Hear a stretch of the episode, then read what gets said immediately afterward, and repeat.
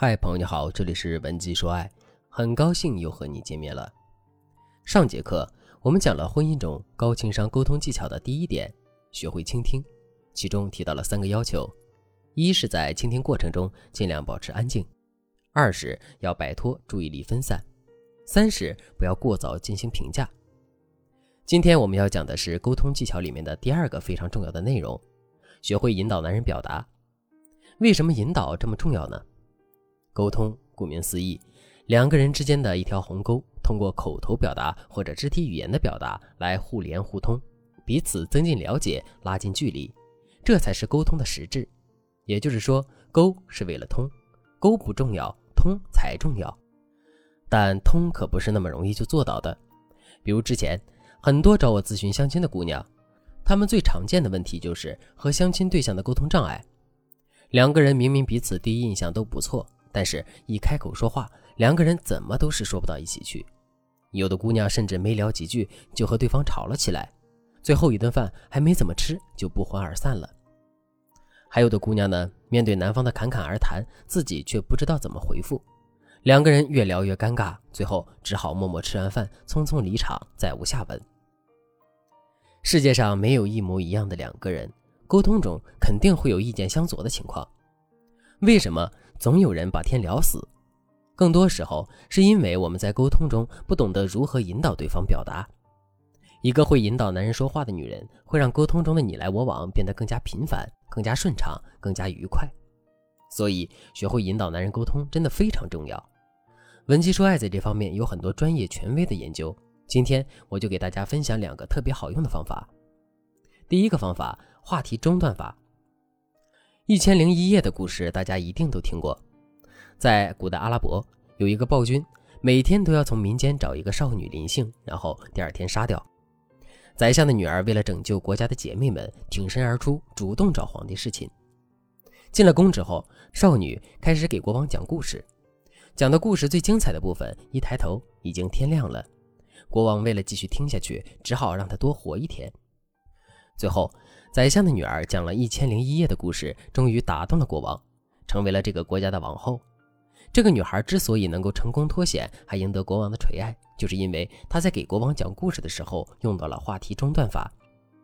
这个方法的核心就是在聊天中制造契机，适时中断话题。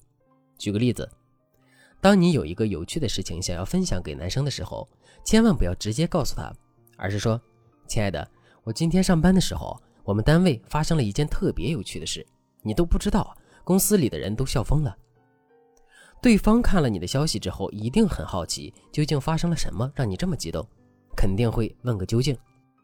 这时候呢，我们就不能像往常一样直接回复，而是晾他那么一会儿，等到他等不及了，想知道答案，再次催你的时候，你再回复。哎呀，别着急嘛，我这边有点事儿，先不说了，刚才在忙，接了一个电话。给自己一个合情合理的消失借口，以免对方觉得你是在捉弄他。当然，你在揭秘的时候也不能一下子就说完，而是不断引导他去寻找答案。比如，你可以问他：“你猜究竟是谁搞的鬼呢？为什么会这样呢？”在这种引导下，男生就会不断的思考，不断的表达，不知不觉中他就跟你说了很多话了。一般情况下，聊得越多的人，会让我们感觉到更有亲近感和安全感。所以在我们的一系列操作之后，已经悄悄地拉近了你们的关系。下一次他一定会主动找你聊天的，就像《一千零一夜》中的女孩那样，给对方留下未完成情节，调动他的好奇心，他就会对这个话题保持高度的兴趣。这种积极的情绪也就会迁移到你的身上。一旦再有空闲的时候，他就会主动来找你了。还有一个小技巧也可以达到同样的效果，那就是学会撤回消息。相信大家也有这样的经历，有时候给朋友发消息的时候，不小心发错了内容，或者点了一个不合适的表情。当你点击撤回之后，他一定会特别介意屏幕上特别淡的这行字，对方撤回了一条消息。为什么呢？当我们看到一条消息被撤回之后，我们就会忍不住想去探索，刚刚撤回的那句话到底是什么，会不会与我有关？或者他有什么难言之隐，所以你一定会追问下去，说你撤回了什么呀？同理，我们也可以利用这一点，在对方下班后或者在他空闲的时候发一条信息，再撤回来刺激男生的好奇心，让他主动来找你聊天。没有一个人不会对撤回的消息不好奇。当他询问你的时候，你开启正常的聊天就好了。当然了，撤回消息也是需要技巧的。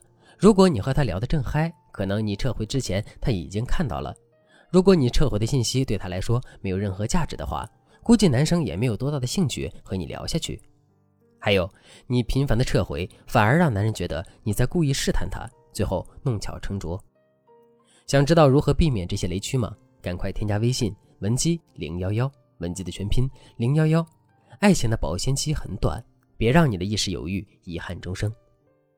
接下来我给大家安利第二个技巧——三明治沟通法。三明治大家都吃过。两片面包中间夹着可口的蔬菜和肉饼，在我们的聊天三明治中，那些听起来可能比较刺耳的建议是需要放在中间去说的，而充当第一层和第三层面包的是一些让人感到放松、令人容易接受、积极的话。比如，一对情侣要去参加一个比较正式的聚会，男生陪着她一起去逛街买衣服，男生选好了一套衣服，觉得特别好看。但实际上，女生觉得这件衣服不太符合聚会的主题风格，也不符合自己的审美。如果换做平常，女孩可能就会直接的回应男生说：“哎呀，你这是什么眼光呀？难看死了，一点都不适合我。”虽然你只是单纯的觉得这件衣服不好看，但太过直接的表达很容易引发对方的不满和自我防备，对方很有可能一句话怼回来：“行行行，我没眼光，你自己逛吧。”本来是一件开心的事情，最后弄得不欢而散。但如果我们运用三明治法则和男生沟通，问题就迎刃而解了。一开始你可以这样说：“亲爱的，你挑的这件裙子真好看，你的眼光真是不错。”这就是三明治的第一层面包。通过积极正面的情绪表达自己的欣赏，让对方放下戒备，然后继续说：“但是我总觉得这件衣服和今天的聚会风格有些不搭。”这是三明治的夹心部分，把自己的真实需求提出来了。显然，这和男生的预期是相悖的。但重要的是，让对方知道了我们的诉求。为了避免男人的预期落差，我们需要紧接着说：“如果挑一件符合主题的裙子，大家就会觉得你很有魅力呢。”这就是三明治的最后一层面包。通过再次赞美和认同，缓解对方由于预期落差带来的负面情绪。看。这样的表达是不是要比直接提出意见舒服多了？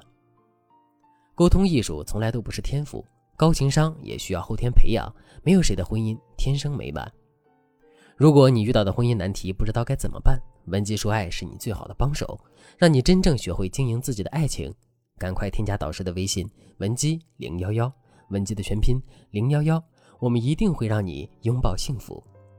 好了，今天的内容就到这里了，文姬说爱。迷茫情场，你的得力军师。